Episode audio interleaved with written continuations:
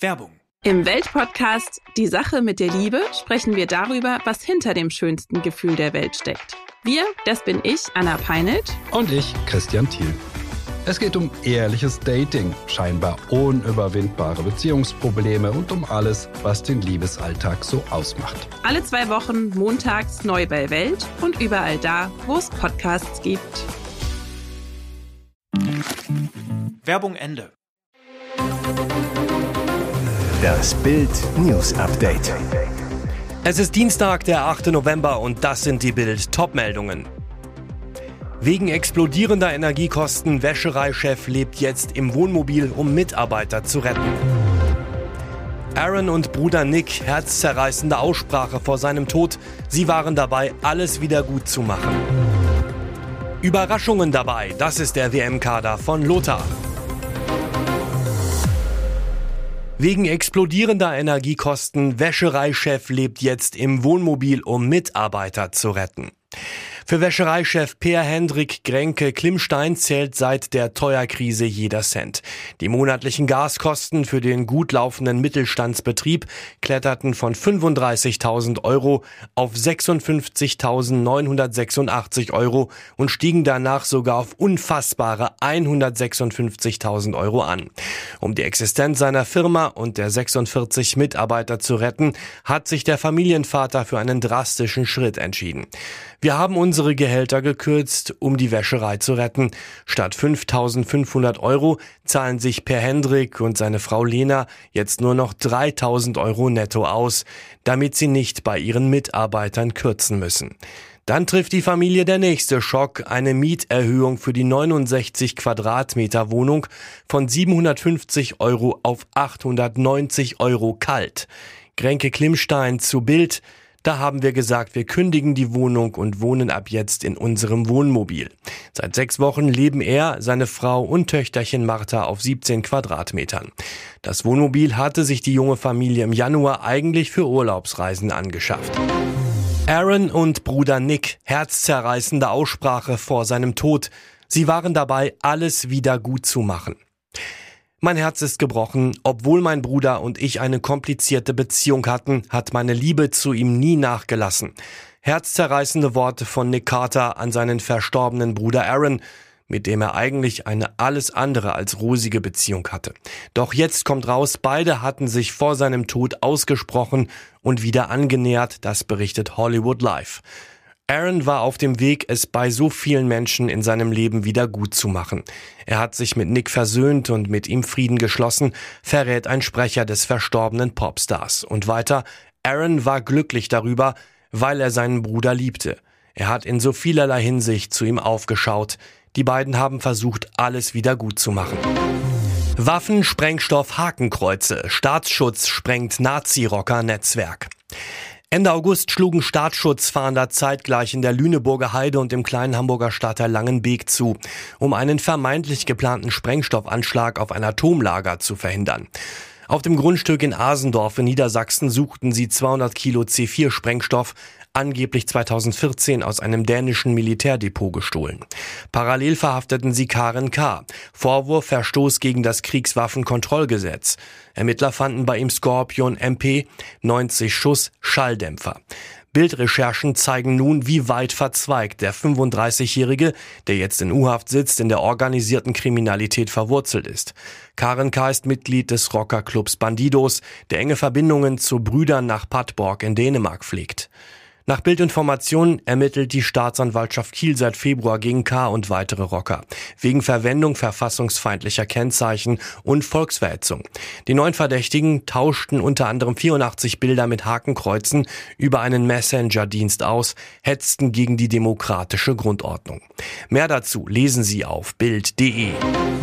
Alles spricht für Mord. Ex von Stefanie von Monaco tot aufgefunden. Er galt als Playboy. Nun soll er geknebelt und erstickt worden sein. Ende der 80er Jahre war Mario Oliver Jutard der Mann ihres Herzens. Jetzt muss Prinzessin Stefanie von Monaco seinen plötzlichen Tod verkraften. Besonders furchtbar, Ihr Ex soll brutal ermordet worden sein.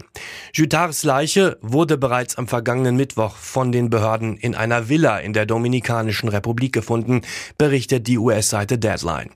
Der 71-jährige gebürtige Franzose und Geschäftsmann galt als einer der Könige des Nachtlebens von Los Angeles, hatte früher den Ruf eines Playboys.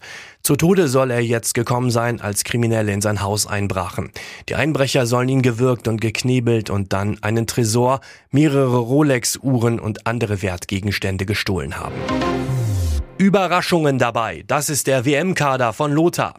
Er hat seine WM-Nominierung längst sicher. Lothar Matthäus, der Mann, der als einziger fünf Weltmeisterschaften gespielt hat und Deutschland 1990 als Kapitän zum dritten Titel führte, ist als WM-Experte für Bild in Katar dabei.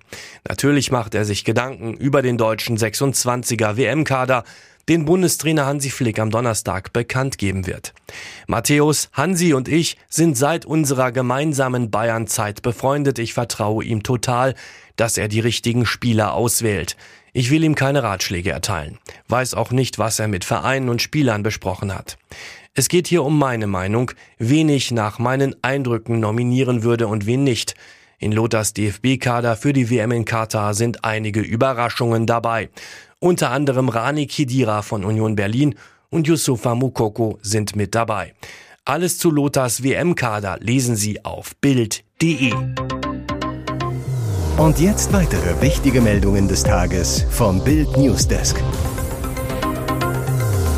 Mehr Glück kann man kaum haben im Leben. Kranführer Kürsat Y aus Dortmund, den alle nur Chico nennen, knackte den Jackpot, gewann fast 10 Millionen Euro, genau gesagt 9.927.511 Euro und 60 Cent. Jetzt kann Chico jeden Tag überlegen, ob er lieber in seinen neuen Ferrari Pista oder in den 911er Porsche steigt.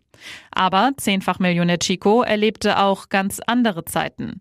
Bild erzählte er sein dunkles Geheimnis. Chico saß bereits zweimal im Gefängnis. Ich habe viel Mist gebaut und war ganz unten. Mir tut das heute sehr leid, sagt der Millionär.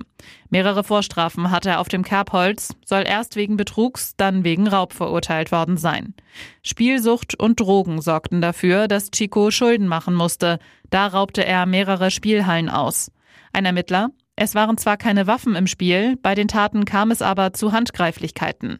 Zuletzt wurde Chico am Amtsgericht Dortmund verurteilt.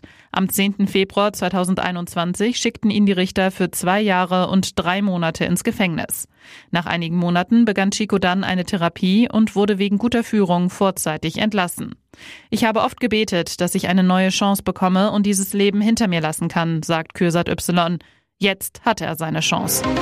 Kurz vor den Kongresswahlen in den USA hat Ex-Präsident Donald Trump erneut angedeutet, dass er wieder für das Präsidentenamt kandidieren wird. Bei einem Auftritt im Bundesstaat Ohio kündigte Trump in der Nacht zum Dienstag eine sehr große Mitteilung für den 15. November an. Die einwöchige Wartezeit begründete er mit den Worten, wir wollen nicht, dass irgendetwas von der Bedeutung des morgigen Tages ablenkt. An diesem Dienstag werden in den USA das Abgeordnetenhaus, Teile des Senats und Dutzende Gouverneure neu gewählt. Schon seit langem wird darüber spekuliert, dass Trump nach einem Erfolg ihm wohlgesonnener Bewerber seine eigene Kandidatur bei der Präsidentschaftswahl 2024 ankündigen könnte. Am Montag waren Gerüchte gestreut worden, dass dies schon beim Auftritt in Ohio passieren könnte. Am Ende blieb es jedoch bei der Ankündigung des Termins kommende Woche. Ob sie das gewusst hat? Vor wenigen Tagen besuchte Fürstin Charlene von Monaco mit ihrem Mann Albert die Princess Grace Preisverleihung.